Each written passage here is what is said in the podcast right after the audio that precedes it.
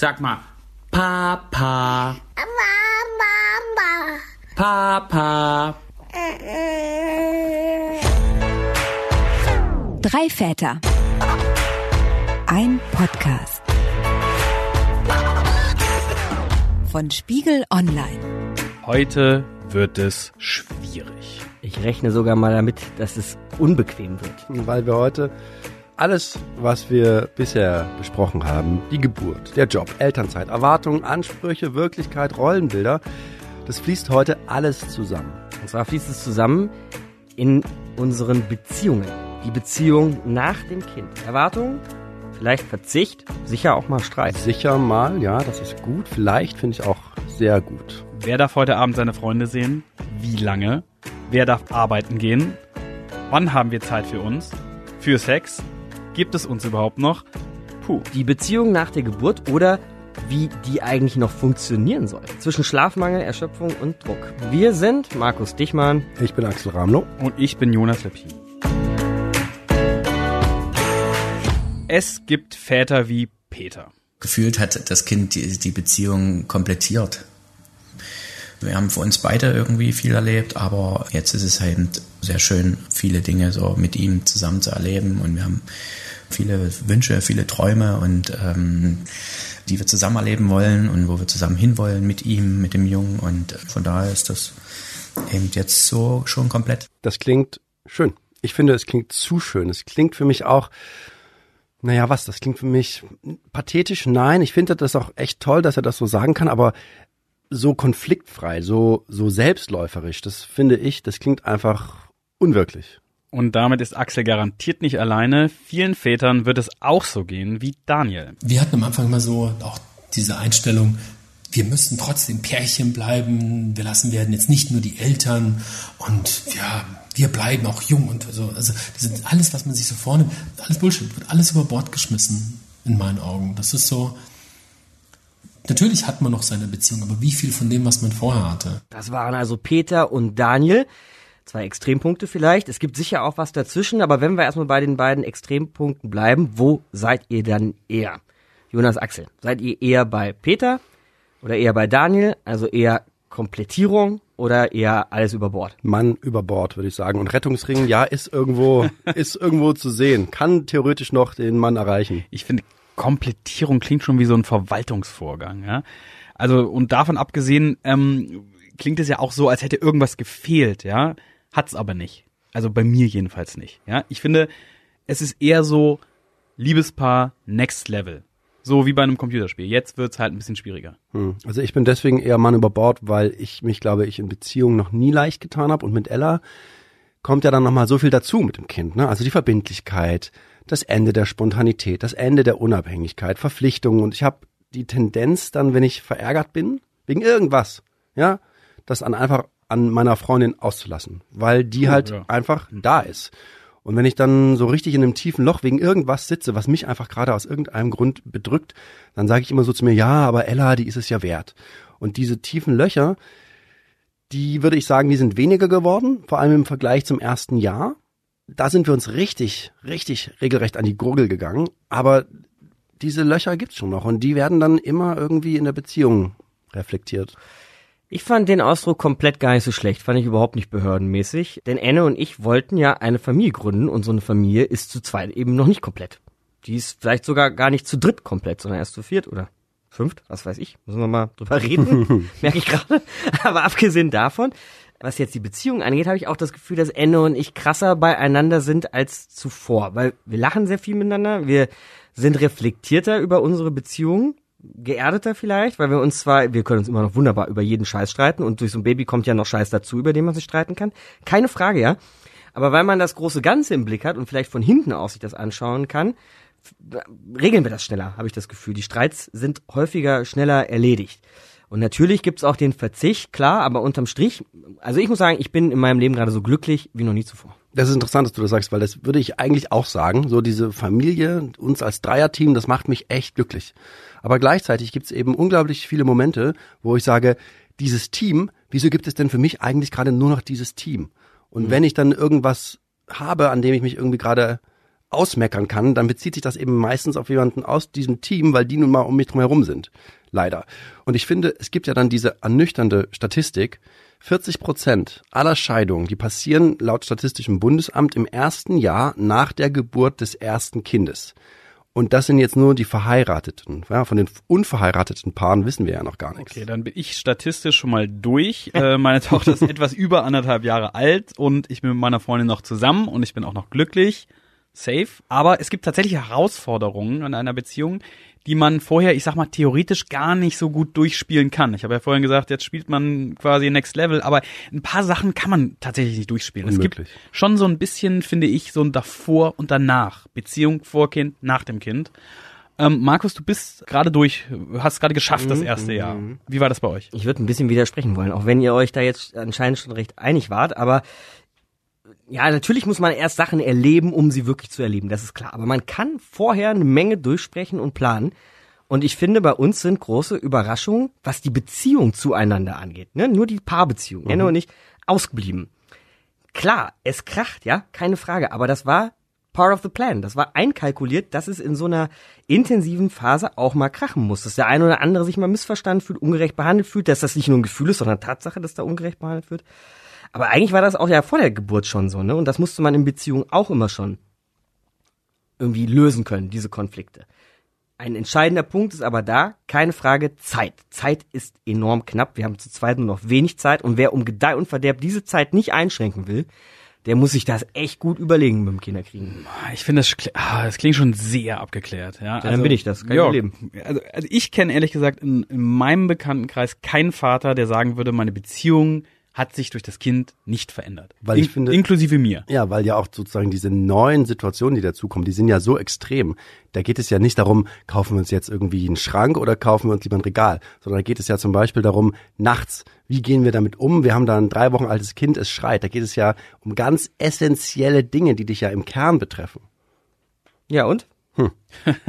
Okay, so wäre ich gern. Bin ich nicht. Ich habe aber einen Vater gefunden, der immerhin mit mir über seine Beziehung reden wollte. Das sind nämlich gar nicht so viele. Das tut auch manchmal weh, ist ja klar. Der Daniel, der ist seit einem Jahr auch, also ungefähr so wie du, Markus, Vater eines Sohns und er und die Mutter, die sind schon etwas länger verheiratet.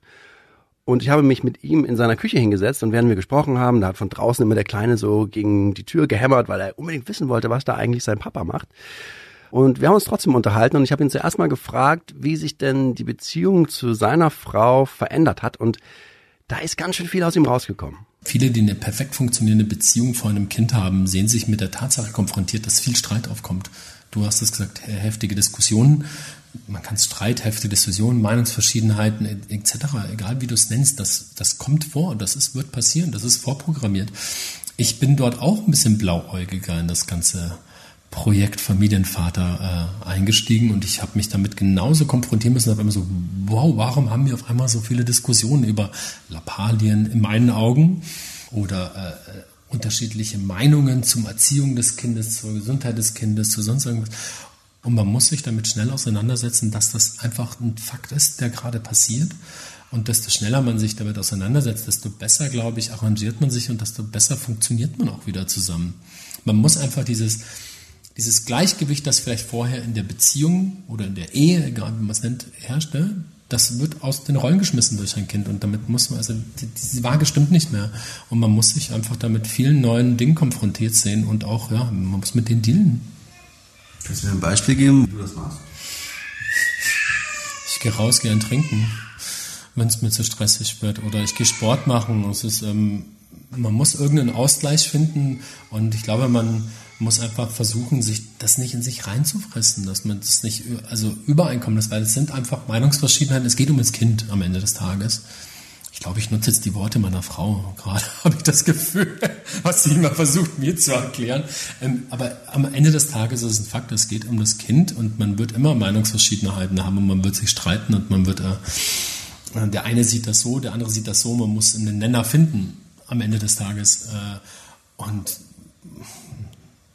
glaube, wir hatten am Anfang immer so auch diese Einstellung, wir müssen trotzdem Pärchen bleiben, wir lassen werden jetzt nicht nur die Eltern und ja, wir bleiben auch jung und so. Also alles, was man sich so vornimmt, wird alles Bullshit, wird alles über Bord geschmissen. in meinen Augen. Das ist so, natürlich hat man noch seine Beziehung, aber wie viel von dem, was man vorher hatte?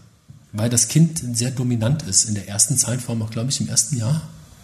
Das ist ein Fakt. Wenn man das erkennt, hat man schon mal viel gewonnen. Da hat man, glaube ich, eine Menge, Menge gewonnen. Dann hat man zumindest seine toll funktionierende Beziehung weiterhin. Du klingst für mich sehr, als, als hättet ihr euch Gedanken gemacht, als hättet ihr Strategien entwickelt und darüber gesprochen. Wir haben keine Strategie. Wir haben auch nicht Regeln. Klar, es gibt Abläufe, die wir halt einfach haben. Abläufe, die geregelt sind, damit jeder sein, seinen Freiraum für sich hat. Das glaube ich, ganz wichtig. Jeder seinen Freiraum für sich, um sich natürlich selbst noch Freiraum für sich selbst, um einfach auch mal durchatmen zu können. Das ist, glaube ich, ganz wichtig. Strategie kann man sich, glaube ich, vorher keine machen, weil man wirklich nicht weiß, was man auch für ein Kind bekommt, jetzt, um das mal so lapidar zu sagen. Aber, wie du es auch angesprochen hast, man muss viel reden. Man muss über Probleme auch reden. Man muss ähm, mit dem Kind die, diese Meinungsverschiedenheit, die man wegen dem Kind hat, klären und nicht reinfressen. Sonst macht man oft aus einer fliegenden Elefanten am Ende des Tages. Also das färbt ja auch unglaublich viel ab, wie die, die Eltern auch so einem kleinen Kind schon das vorleben. Ne? Also ich meine, er ist ein Jahr alt, aber er kriegt ja trotzdem alles mit. Ich glaube, ganz wichtig, Eltern reflektieren alles auf das Kind. Hat man, hat man sehr entspannte Eltern, merkt man auch, wie entspannt ein Kind ist. Es ist nur Stress.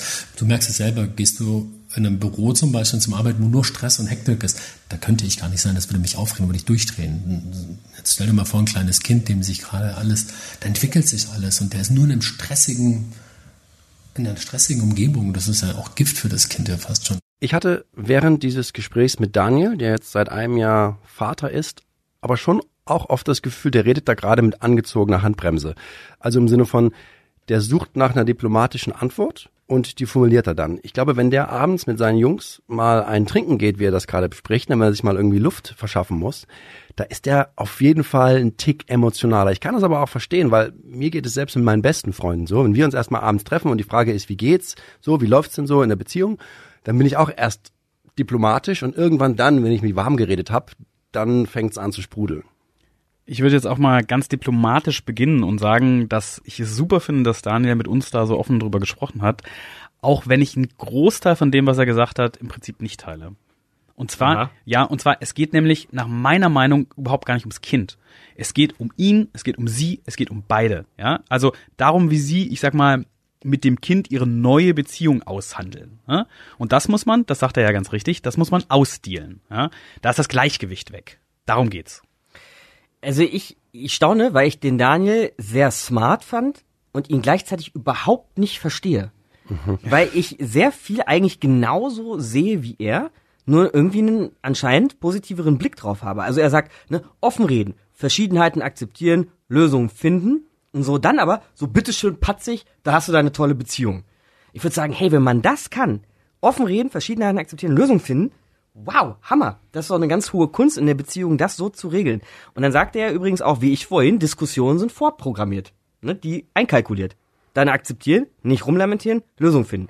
Finde ich alles ziemlich gut, was er gesagt hat. Und wenn er das in einem anderen Ton gesagt hätte, dann hätte ich gedacht, wow, läuft bei denen. Er sagt aber auch, er war schon überrascht davon, auch wenn das vorprogrammiert ist, dass man sich so über Details streiten kann, dass man sich so an Details hochschaukelt. Okay, ja. Ich kann jetzt nur, nur von mir sprechen, aber ich habe ganz seltene Diskussionen, in dem es um Kern um meine Tochter oder um unsere gemeinsame Tochter geht und um die Erziehung, ja. Da sind wir uns eher einig, so, ne? Ja, er darf, sie darf Bobo Siebenschläfer schauen oder okay, heute gibt's Pommes, sowas, ne? Bo, bo, Und- bo, bo, bo, bo, bo. Wenn es, ja, Ich kenn ihn noch nicht. Ja, den wirst du kennen und lieben lernen. Ähm, wenn es Diskussionen gibt bei uns, dann geht es um Kern um uns. Ja, es geht darum, ich habe jetzt voll das wichtige Podcast-Projekt und ich Mhm. muss nach Berlin dafür fahren. Ja, und kannst du dich darum kümmern? Hast du das eingekauft? Ja, solche Dinge. Und die sind ja durchs Kind vielfältiger geworden, aber was wir da verhandeln am Ende, ist trotzdem unsere Beziehung. Ja. Und deswegen fand ich das bei dir vorhin ganz interessant, Axel, weil du gesagt hast, irgendwie, Ella ist es wert, klingt auch so ein bisschen so wie ein Mantra. Und deswegen würde mich mal interessieren, geht es wirklich tatsächlich dann sehr viel um Ella und Erziehungsfragen? Ja, natürlich geht's super viel um Ella. Ich glaube aber auch, dass, dass dann gleichzeitig natürlich so eine Projektionsfläche immer wieder auch auf uns beide ist, logischerweise. Aber ein Beispiel zu Ella, die ist jetzt vier. Das heißt, die lernt jetzt, um es mal vorsichtig zu sagen, ihren eigenen Willen auszudrücken und durchzusetzen. Und ist natürlich trotzdem oft extrem überfordert von der ganzen Welt, ne? weil das ist ja trotzdem alles super neu für sie. Und dann kann es eben passieren, dass sie uns ganz schnell mal rumkommandiert, ja, dass sie wegen Nichtigkeiten anfängt, uns echt zusammenzuschreien. Und da, da gehen wir, Caro und ich, oft anders damit um. Das ist auch super situationsabhängig. Mal sage ich, ja, lass sie doch, das ist doch gerade irgendwie ganz normal, die muss das ausprobieren. Und dann im nächsten Moment würde ich zu Ella sagen, hey, das kann doch jetzt wohl nicht wahr sein. Und bei Caro ist es genau andersrum. Und da können wir uns echt super schnell darum streiten, wie wir mit dem Kind umgehen. Und da werden dann auch schnell automatisch große Fässer drauf. Also wir sind uns natürlich in der Grundrichtung her einig, wie wir Ella was, was für eine Art von Mensch irgendwie, was wir Ella mitgeben wollen. Aber es kann ganz oft passieren, dass sich das eben dann an, an Ella entzündet, weil das, finde ich schon, das ist einer der emotionalsten Aspekte unserer Beziehung. Kurze- das ist unser Kind. Kurze Zwischenfrage, ähm, weil liegt das vielleicht tatsächlich doch am Alter, ähm, dass es dann doch so viel ums Kind geht? Ich fand das auf jeden Fall mit anderthalb oder mit einem Jahr, so wie alt wie eure Mädels jetzt sind, da fand ich das leichter, weil da ist natürlich auch mal irgendwie gestritten worden über das richtige Essen und ob das jetzt zu heiß ist oder zu kalt, wenn einer auch immer so situationsabhängig, ne, wenn du irgendwie einen langen Tag hattest oder wenn du müde bist wegen irgendwas. Ähm, aber ich finde, das ist heute tatsächlich nochmal leidenschaftlicher, weil es eben jetzt darum geht, so, wie kriegen wir das hin, dass, dass wir Ella so großziehen, dass sie allen gegenüber Respekt hat, aber auch uns gegenüber, dass sie irgendwie ihre eigenen Stärken entwickelt, dass sie auch selbstständig wird, aber eben gleichzeitig nicht uns wie, äh, wie ihren kleinen Mülleimer behandelt. ja, so fühle ich das manchmal. Ja, also wir streiten natürlich auch, das habe ich ja schon erwähnt, ne, von wegen Abgeklärtheit und so, Streit gehört dazu. Und äh, immer wiederkehrend ist das Thema Zeit. Ja. so über Zeitkontingente und das kommt dann irgendwie immer aus der gleichen Stoßrichtung. Das ist ja auch so ein bisschen skizziert, Axel. Ne? Einer ist platt, hat einen Scheißtag, ist jetzt egal, ob der Arbeitstag scheiße war oder der Tag mit Luise scheiße war. Und dann fragt der andere, passt das, wenn ich morgen ins Kino gehe? Bam. du warst doch neulich schon da und so und zack. Und dann beginnt diese ewige Aufrechnerei, die ist auch ganz großer Quark, ne, mit der wird man nie glücklich, aber in schwachen Momenten, genau, und nächste Woche willst du doch dahin. Aber in schwachen Momenten kommt das dann raus. Aber okay, ich meine, was will man machen? Das muss dann geklärt werden. werden. Unangenehm wird's mir immer dann sehr, muss ich aber sagen, wenn ich zum Beispiel Luisa auf dem Arm hab in so einer Diskussion. Weil die merkt ja sofort, da passiert was mit dem Vater, ne? Der spannt an, der ist laut. Das, da- also das würde ich sehr gern vermeiden. Hm, Ja, das ist, äh, das würde ich dir empfehlen. Weil bei uns ist es mittlerweile so, wenn wir streiten und es ist egal, worum es geht, also ob es jetzt um Ella geht oder um uns oder um irgendwas ganz Lapidares, dann sagt Ella schon sehr oft, wenn sie dann bei uns ist, kommt dann irgendwann der Punkt, wo sie sagt, Papa, schimpf nicht so mit Mama. Ja. Warum schimpfst du auch mit äh, deiner Freundin Axel? Ja, das ist eine gute Frage. Weil ich, wie du das meintest, ne, vielleicht bin ich gerade schlecht gelaunt, vielleicht bin ich müde, vielleicht finde ich gerade, dass das ganze, das ganze Miteinander unfair ist, weil ich mich gerade so viel um Ella kümmern muss, was auch immer, woran ich gerade verzweifelt, berechtigt oder nicht berechtigt. Und es stimmt ja sogar zum Beispiel nicht mal, wenn ich sage, meine ganzen Freunde, die sind das Wochenende draußen und ich sitze hier. Das stimmt ja nicht, weil meine Freunde sind auch alle Papas und sitzen auch alle zu Hause. Ne? Wir fühlen dich, Axel. Naja, aber auf jeden Fall, dann merke ich gar nicht, wie ich mich manchmal in sowas reinsteigere und, und dann sagt eben Caro manchmal, du behandelst mich wie ein Fußabtreter. Alles, alles, was dich frustriert, kannst du irgendwie auf mir abladen. Und das ist natürlich absolut unfair. So, und jetzt nochmal zurück zu Ella. Das hat sie mir gestern Abend gesagt, als ich sie ins Bett gebracht habe. Papa, sei bitte nicht so böse zu Mama. Und die ist vier. Dann muss ich echt mal über mich nachdenken. Das macht mir dann echt, also das macht mir echt zu schaffen. Hast du ja auch gemacht. Über dich nachgedacht, ne? Ja, ja, das, das mache ich mittlerweile. Also ich muss sagen, das ist mittlerweile auch besser geworden, weil ich tatsächlich auch mal irgendwann gesagt habe, so, wir sind jetzt echt an einem, oder ich bin an einem Ort, wo es irgendwie echt düster ist. Bei mir hat sich da einfach irgendwann mal echt viel angestaut und ich habe gesagt, okay, ich muss jetzt wirklich mal zu einem Therapeuten gehen. Ich muss das einfach mal besprechen. Mir zuliebe, Ella zuliebe, Caro zuliebe. So, und ich wollte eigentlich für unseren Podcast mit dem Therapeuten sprechen, auch, der sozusagen mit mir gesprochen hat. So, der hat aber keine Lust auf so ein Podcastgespräch. Gut, kann, kann man nichts machen. Und deswegen habe ich aber Oliver Wolf getroffen. Der ist Paarberater in Leipzig. Oliver, ich persönlich habe in meiner Beziehung oft das Gefühl, ich muss jetzt mal raus. Ich brauche jetzt Abstand, ich will jetzt meine Ruhe und wenn ich richtig auf Krawall gebürstet bin, dann werde ich auch unfair und spreche einem goldenen Käfig, in dem ich hier gefangen bin. Bin ich typisch für das, was du hier an Vätern siehst? Ja, Axel, ich glaube, da bist du in einer, in einer Situation, wo sich viele Männer auch gesehen fühlen. Dieses Ausbrechen aus dem goldenen Käfig ist etwas, was mir häufig begegnet, auch in den äh, Beratungs- und Therapiesitzungen. Und ja, es gibt viele Gründe dafür, wenn so Kinder in das Leben von Männern treten, äh, dass die sagen, ah, jetzt muss ich Dinge machen, wo ich mich mit meiner Frau absprechen muss. Ne? Das macht das Leben jetzt irgendwie eher ein Stück weit auch funktional. Also Männer können mit so einer Situation oft nicht gut umgehen. Die gehen dann so in so eine Rückzugssituation, ne? sprechen dann nicht mehr miteinander, weil das Thema Kind ist irgendwie das Verbindende, aber gibt es dann noch andere Themen? Also wenn Menschen zu mir kommen, dann geht es vor allen Dingen darum, wie können wir wieder besser miteinander kommunizieren lernen. Hast du das Gefühl, dass die Väter an diese Problematik anders rangehen als die Mütter? Man fällt vor allen Dingen in so typische alte Muster rein. Ne? Also in so Muster von Frau kümmert sich um das Kind und, und Mann kommt in so eine Versorgerrolle. Ne? Gibt eine schöne Studie davon, dass Männer sozusagen ähm, eine halbe Stunde länger im Büro bleiben, als sozusagen bevor sie sozusagen Eltern geworden sind. Und wenn ich in meinen Väterkursen darüber spreche und frage, was, was, was glaubt ihr, was will eure Frau, wenn ihr von Arbeit kommt, dann kommt oft die Antwort, na nimm mal das Kind ab.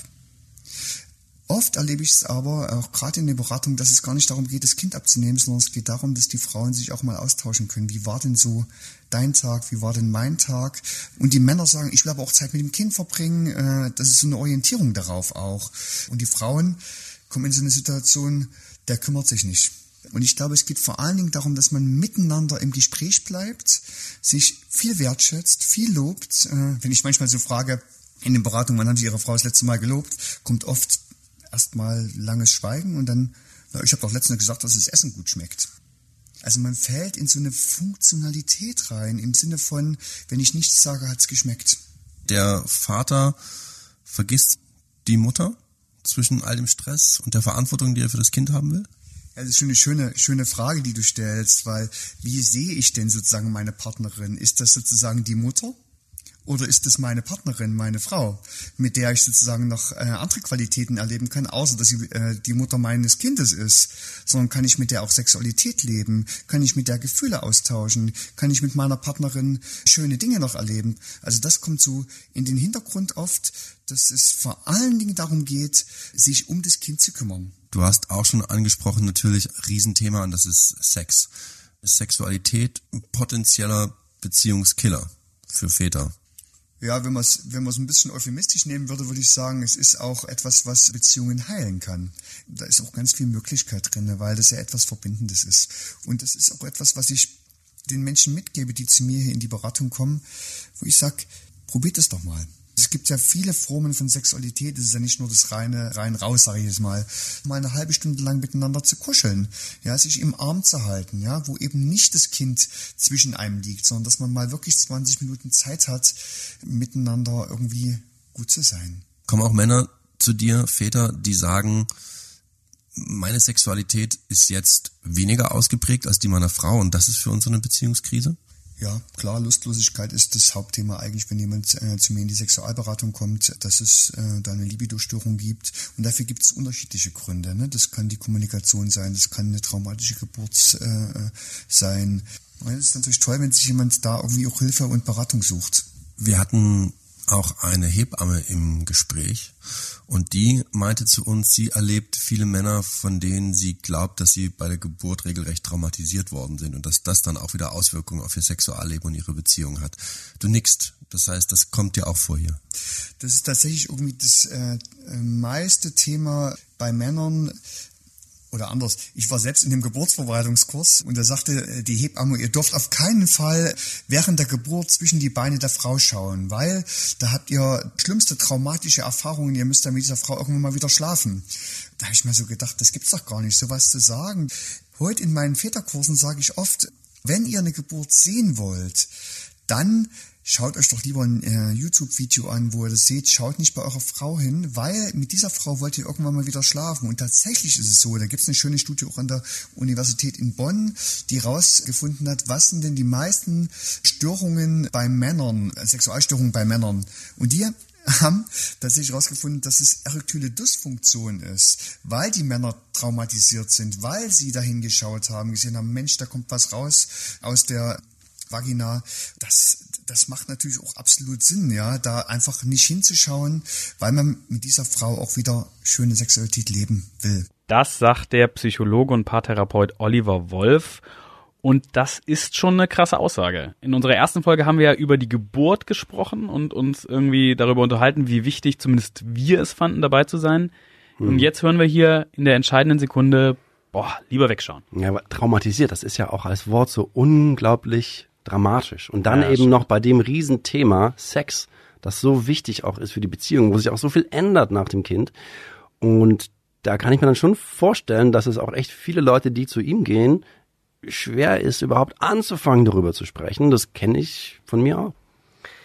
Ja, ist, das ist irgendwie schwierig darüber zu sprechen, aber richtig verstehen will ich das irgendwie nicht und kann ich das irgendwie auch nicht, weil die Baustellen doch eigentlich auf der Hand liegen. Das hat ja der Oliver eben auch gesagt, der Oliver Wolf, ne? Lustlosigkeit ist Hauptgrund für alle Leute, die da zu ihm in die Sexualberatung kommen. So, ich erzähle mal von mir. Das erste Mal nach der Geburt, da sind schon einige Wochen ins Land gezogen, kommt Ende zu mir und sagt, so, die kleine pennt, ab ins Nebenzimmer, los geht's. Ich war fertig, kopfmüde, körpermüde, ich fühlte mich auch unwohl in meinem Körper, da habe ich gesagt, nee, komm, jetzt kann jeder Alpha-Mann, Schwachmater draußen, der sich da irgendwie provoziert fühlt, sagen, ey, was ist das denn, man muss poppen. Aber was habe ich davon? Das ist, das ist ein blödes Bild und entspricht nicht unserer Realität, wenn wir hören, dass Männer in die Beratung gehen damit. Deshalb sage ich, locker machen, sich am Anfang Zeit lassen, eben auch wieder akzeptieren, dass das vielleicht nicht sofort wieder alles richtig gut funktioniert, am besten noch drüber reden. Und übrigens, da haben wir auch noch mal einen Bogen zu unserer allerersten Folge Geburt. Genau um dieses Thema ging es in der Männerrunde in meinem Geburtsvorbereitungskurs. Und da haben alle gesagt, hey, ich habe Sorgen, wann können wir wieder Sex miteinander haben? Der Gregor hat damals gesagt, lasst euch Zeit. Ja, leicht gesagt. Ich finde aber dieses Lockermachen, diesen Moment des Loslassens, ja, dieses Lockermachen, in den, in diese Situation, da reinzukommen, das ist echt so unglaublich schwierig, klar. diesen Moment abzupassen. Lustlosigkeit ist zum Beispiel auch ein großes Thema für mich, so, ein großes Streitthema auch in unserer Beziehung. Und vielleicht erinnert ihr euch ja, ich wollte ja nicht Vater werden. Ich würde Ella für nichts in der Welt hergeben. Ich möchte uns als Dreierteam für nichts in der Welt hergeben. Und trotzdem ist es ein schwieriges Terrain. Und für meine Beziehung und für mein Sexleben war Vater werden echt schwierig. Das ist eine große Belastung gewesen, ist eine große Belastung. Es tut mir unglaublich leid, aber du kannst ja nicht so den Switch umschalten und so, komm, los geht's. Und ich finde auch, dass ich jetzt sagen würde, mein Leben als Familienvater ist schön, aber es ist nicht sexy. Das ist für mich nicht die Assoziation, die ich damit habe. Ich bin gerne zu dritt, aber sexy, nee, dafür ist das für mich alles zu getaktet, zu geplant. Ich möchte auch noch mal was anderes aufgreifen, was Oliver gesagt hat, ganz am Anfang nämlich, dass wir in alte Rollenbilder zurückfallen und uns so als Paar verlieren. Und dagegen würde ich mich tatsächlich wehren. Also in solchen Aussagen finde ich mich schon mal gar nicht wieder. Mein Eindruck ist das, ich hoffe, meine Freundin teilt das auch. Ähm, es ist eher so, dass ich beim Abendessen meiner Freundin eigentlich ganz viel erzählen will vom Tag und von der Arbeit und äh, irgendwas von Freunden und so. Und dann hat man aber noch ein Kind da sitzen und dann kommt man nicht so richtig dazu und wird immer unterbrochen und so fair so, sie ist auch da, wir sind zu dritt, so, so leben wir gemeinsam, aber ich spüre dieses alte Rollenbild nicht, dass ich nach Hause komme und sage, äh, wo ist das Essen? Ja? Wie bleibt man ein Paar? Bekannte haben das so gemacht, äh, die haben einen festen Tag in der Woche ausgemacht und sind dann ausgegangen. Das war fix. Dann musste halt ein Babysitter kommen oder Freunde oder was weiß ich. Und ich glaube, es klingt sehr unromantisch, aber es hilft zumindest in der ersten Zeit, so eine Art Notfallkit für die Beziehung. Und das Paar ist inzwischen getrennt, aber ähm, das lag sicher nicht äh, an diesem Deal, dass man sagt, einmal die Woche konzentrieren wir uns auf uns. Hm, Also zwei Dinge kurz. Rollenbilder, finde ich, sind wir am Anfang auch total darin manchmal versunken, weil ich am Anfang viel gearbeitet habe. Caro hat sich am Anfang Also dann eher in so um klassischen. Du würdest da sagen, ja, ja, wie bei Absolut. Okay. Absolut. Und da ging es eben dann darum, hey, du warst doch den ganzen Tag im Büro, jetzt kannst du doch mal irgendwie auch mal das noch machen. Und ich habe doch den ganzen Tag gearbeitet. Und dann ich so, du warst doch den ganzen Tag mit dem Kind. Und sie so, ja, das ist halt vielleicht auch mal Arbeit. Und dann kann man einfach so aus zwei verschiedenen Welten und, und gerade im ersten Jahr, wo das alles neu ist, clasht man irgendwie so oft zusammen. Wir haben aber zum Glück auch, finde ich, einen Weg gefunden, so uns Zeit für uns zu nehmen. Und wenn das so ganz lapidare Sachen sind, ja, also nachmittags zusammen Kaffee trinken, abends zusammen Film gucken, so ganz bewusst so, das machen wir jetzt. Völlig langweilig, in dem Sinne, weil es nicht spontan ist, aber eine bewusste Entscheidung für jemanden. So, das ist wichtig. Auf der anderen Seite muss ich auch sagen, ich habe mittlerweile so wenig Freizeit, dass wenn ich abends unterwegs bin und meine Freunde treffe, dann möchte ich die Zeit eigentlich auch gerne mal haben, um Quality Time mit meinen Freunden zu haben. Ne? Also ohne Freundin, nur mit Freunden. ich nenne das mal diesen Verabredungstrick, ja, sich irgendwie Zeit so rauszuschneiden, gemeinsam so einfach reinschreiben in den Terminkalender. So, heute sind wir dran. Das machen wir auch. Babysitter holen, dann essen gehen oder ins Theater, nur wir zwei. Das habe ich neulich einem Arbeitskollegen erzählt und der meinte nur so, oh Gott, das soll jetzt noch Beziehung sein, wenn man sich quasi zum Händchenhalten verabreden soll. Da habe ich dann harter Gegnerkart und mache ich jetzt nochmal und sag, das ist doch naiv zu glauben, dass so Beziehungen immer alles spontan sein muss und irgendwie entflammen, spontan Feuer fangen muss und alles andere wäre unromantisch. Weil ganz ehrlich, bei diesem, bei dem ersten Date, das wir so auf diese Art und Weise hatten, habe ich mich tagelang spitzbübisch gefreut und wir sind da kichern, weil so, hihi, die Kleine ist zu Hause und wir sind, sind wir da kichern verliebt wie die Teenager hingegangen und waren voll aufgeregt und ich fand's mega geil. Und sonst, aber auch wichtig, Axel, wie du gerade gesagt hast, so sein Ding machen, ne? Finde ich schon auch wichtig. Und da hm, komme ich dann aber auch nochmal drauf zurück, ist die Zeit echt einfach brutal knapp geworden. Das muss man akzeptieren, sonst wird man echt nicht glücklich. Ich will noch eine andere Sache besprechen, die der Oliver, der Paartherapeut aus Leipzig, da gerade angesprochen hat. Nämlich, dass sich Männer gerne zurückziehen, dass die Väter nicht reden wollen, nicht reden können. Das ist auch etwas, was ich an mir bemerkt habe, was ich auch echt erstmal lernen musste, zu sagen, das und das stört mich, das und das fühle ich überhaupt gerade. Das klingt super lapidar, aber darüber habe ich mir auch früher einfach nie Gedanken gemacht. Und wir haben mit dem Männertherapeuten Björn Süfke aus Bielefeld darüber nochmal gesprochen, warum das anscheinend nicht nur mir so geht. Und er sagt, das liegt daran, dass wir als Männer eben auf eine ganz gewisse Art und Weise sozialisiert worden sind. Wo sehen wir äh, Männer, die Trauer, Angst, Hilflosigkeit, Scham, Schuld, also diese ganz normalen menschlichen Gefühle vorleben? Das heißt, wir Jungen lernen unbewusst natürlich wieder all diese Gefühle in uns, ja, ich sage immer, professionell abzuspalten, dass sie, ja, auf Deutsch gesagt, auf die Frage, wie geht es dir, oft wahrheitsgemäß wirklich keine Antwort haben, weil sie es wirklich nicht wissen. Und dann auf die Frage an sich selbst, was gefällt mir nicht in der Beziehung oder so, also Thema Konflikt, auch gar keine Antwort haben. Also diese Nichtwahrnehmung eigener Gefühle, das ist ein zentrales Männlichkeitsproblem. Das heißt, ein Fazit wäre sozusagen, die Väter müssen lernen zu reden. Worüber soll ich reden, wenn ich keinen Zugang habe zu dem Inhalt äh, meines Redens? Deswegen ist diese Forderung, die ja häufig von Frauen auch kommt, ja nun sprich doch mit mir darüber, die basiert auf einem grundlegenden Missverständnis, nämlich der Annahme, er hat ganz viel jetzt in seinem Kopf, worüber er sprechen könnte, oder in seinem Herzen, er will nur nicht. Also das basiert auf mangelndem Männerverstehen. Björn Süfke, Männertherapeut aus Bielefeld. Für mich macht das total Sinn, was er da sagt. Was sagt ihr? Ha, ich würde sagen, ich rede eher zu viel. Gibt's das auch? Hat er jetzt nicht angesprochen. Andersrum. Also tatsächlich, ich will irgendwie immer alles ausdiskutieren. Ähm, hab dabei auch immer so einen ganz egoistischen Gedanken, weil ich das Gefühl habe, so da lerne ich auch noch was über mich und äh, dann geht's um mich, ist ja auch spannend und so. Und ich glaube, für mich gilt deswegen was anderes. Für mich gilt eher so, dass ich Dinge auch mal stehen lassen muss. Also Uneinigkeit aushalten. Ja. Habe ich jetzt schön formuliert, aber mit der Umsetzung weiß ich nicht. So, müsste ich eigentlich. Es ging ja beim Süßke aber vielleicht auch nochmal um ein bisschen was anderes, wo ich auch sehr dabei bin, nämlich mit sich selbst ins Gespräch kommen, Jonas. Ne? Bevor du anfängst loszuschnattern, ne? erstmal mit dir selber reden und raffen, hey, was stört mich eigentlich? Was ist mein Problem? Wieso bin ich schlecht drauf? Ich bin traurig, ich bin Mache ich aber tatsächlich vorher ja, und das dann rede ich immer noch Das weiter. aber, und nochmal. sogar noch einen Schritt zurück, das erstmal überhaupt realisieren und akzeptieren. Verdammt, ich bin ja wütend. Hey, Ja. wie kann das denn sein? Das muss man, glaube ich, lang üben. Und ähm, das ist dann auch nicht so leicht in der Partnerschaft, weil ich mach das, ich rede immer mit mir selbst und das kann auch mal eine Weile dauern. Und Enne ist dann vielleicht auch so drauf und sagt, jetzt sprich doch mit mir. Und dann sage ich aber, ey, ich bin mit meiner Stillarbeit quasi noch nicht fertig. Ich kann dir die Arbeitsmappe jetzt noch nicht vorlegen, ne? Aber es wird besser mit der Zeit. Ich habe es ja gerade gesagt, ich rede gerne so. Ich habe jetzt irgendwie auch nicht das Gefühl, dass ein gelungener Abend bei mir äh, eine lange Diskussion über meine Beziehung ist. Ähm, aber offen reden, äh, da haben ja offenbar dann jetzt viele ein Problem mit. Privat vielleicht nicht so viel, aber öffentlich eher schon. Ne? Wo, warum ist das so? Ich würde sagen, die Antwort fällt sehr ähnlich aus wie bei vielen anderen, was wir in den letzten sieben Folgen besprochen haben. Ne? Ähm, Nämlich? Wir sind konfrontiert mit Bildern und Geschichten, wo das immer alles so schön glatt ist, ja, und tolle Familien, tolle Beziehungen in Familie und so. Und ähm, das ist ja dann der Bezugspunkt bei ganz vielem, was so bei uns in der Psyche abgeht. Vorhin sagte doch auch der eine Dad, ähm, er hatte so die Vorspiel, er hatte so die Vorstellung, wenn man dann Kinder hat, dann geht man mit denen auf den Spielplatz und dann wird das schön.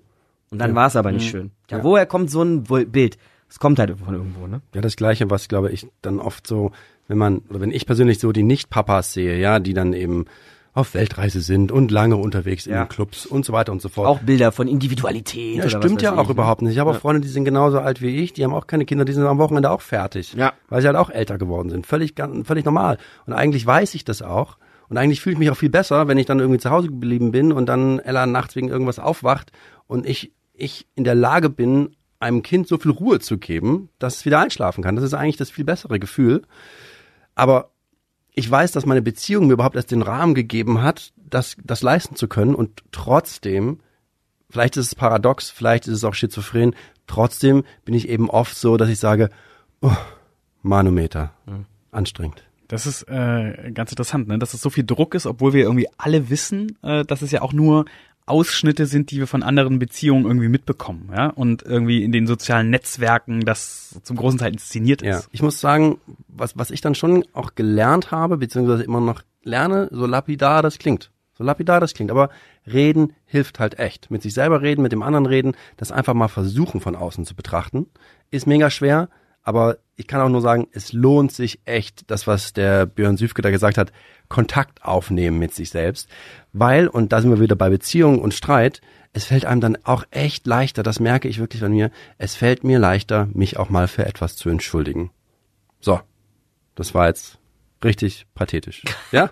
Nee, nee, fand ich gesagt, im Gegenteil. Das war doch ein ganz rationaler Gedankengang. Psychologisch, therapeutisch basiert. Absolut. I gut. like. Ich fand's auch gut. Stark. Ich würde zum Abschluss gerne nochmal einen, anderen Gedanken mit euch teilen. Wir haben ja heute sehr viel darüber gesprochen, dass man Einschränkungen hat, das alte Leben vermisst. Ne? So Clubnächte, klar, warum nicht? Auch eine Weltreise. Einschränkung, ja. Aber ich vermisse nicht das alte Leben. Also das ist das, was ich meinte mit einkalkulierter Verlust. Es wird nicht nichts betrauert, nichts bedauert. Okay, Markus hat's äh, quasi schon kommen sehen. ähm, ich glaube halt, dass diese Sehnsucht nach der Freiheit, ja, dass das oft ein Grund für Stress in Beziehungen ist. Kann ich auch total gut nachvollziehen. Ja. Ist auch total legitim, das zu haben, neben der Aussage, dass man sein Kind liebt, so, das, das widerspricht ja sich überhaupt nicht. Aber es ist ja auch so, und das ist nun mal die simple Wahrheit, das hatten wir ja vorhin ja auch schon, dass es Frauen einfach genauso geht.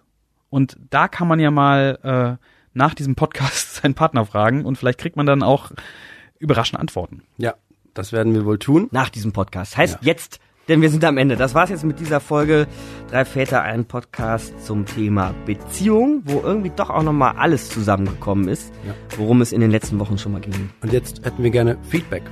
Was spricht euch aus der Seele? Was war totaler Quatsch? Schreibt uns an 3.väter.spiegel.de, Väter mit AE und diskutiert auch gerne mit uns über dieses wichtige, wichtige Thema auf unserer Facebook-Seite Spiegel Online Familie. Und alle bisherigen Folgen, die könnt ihr auch abonnieren oder nachhören auf Spotify, iTunes oder wo auch immer ihr Podcasts herbekommt. Jetzt erstmal an dieser Stelle danke fürs Hören bis hierhin. Ich bin Axel Ramlow. Ich bin Jonas Lepin. Tschüss. Markus Dichmann, mein Name. Ciao. Drei Väter. Ein Podcast. Von Spiegel Online. Und wie waren wir?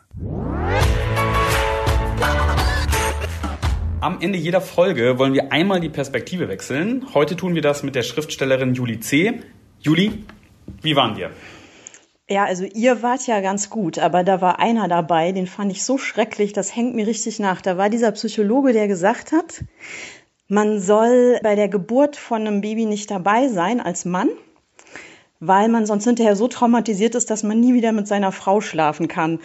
Boah, das blieb dann da so im Raum stehen, auch weitestgehend unkommentiert. Also da denke ich echt seit Tagen drüber nach, ob das eigentlich ernst gemeint war oder Satire oder also das fand ich ganz gruselig. Das war ja für ihn, glaube ich, so ein bisschen so ein Punkt zu sagen, da ähm, wird für eine Beziehung schwierig. Ist das ein Punkt, wo es schwierig werden kann für eine Beziehung oder ist das Quatsch?